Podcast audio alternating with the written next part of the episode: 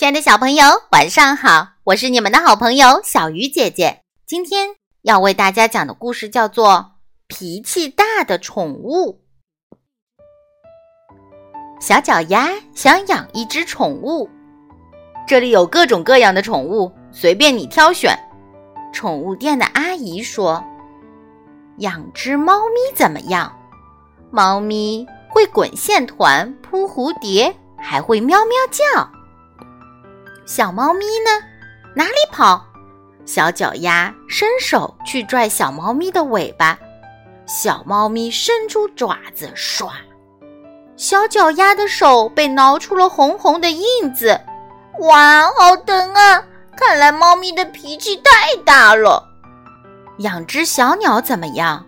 小鸟会在手心里吃东西，用嘴巴梳理羽毛。还会唱好听的歌。小鸟，小鸟哪里飞？小脚丫伸手去抓小鸟的翅膀，小鸟伸出尖尖的嘴巴，咚！小脚丫的手被啄出了红红的印子，哇，好疼啊！看来小鸟的脾气也太大了。养条大蟒蛇怎么样？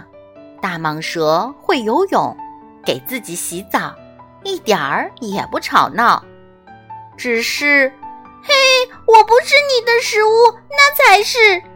大蟒蛇有点分不清食物在哪里，它紧紧地缠住小脚丫，弄得它快喘不上气来。看来大蟒蛇的脾气也不好。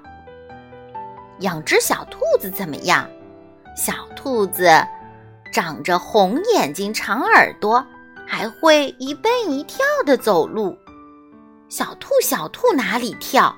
小脚丫伸手去拎小兔的耳朵，小兔子伸出大大的脚掌，使劲儿一踹，小脚丫的手被踹出了红红的印子。哇，好疼呐！看来小兔子的脾气也太大了。为什么宠物的脾气都太大？因为小猫不喜欢被拽尾巴，小鸟。不喜欢被抓翅膀，小兔不喜欢被拎耳朵。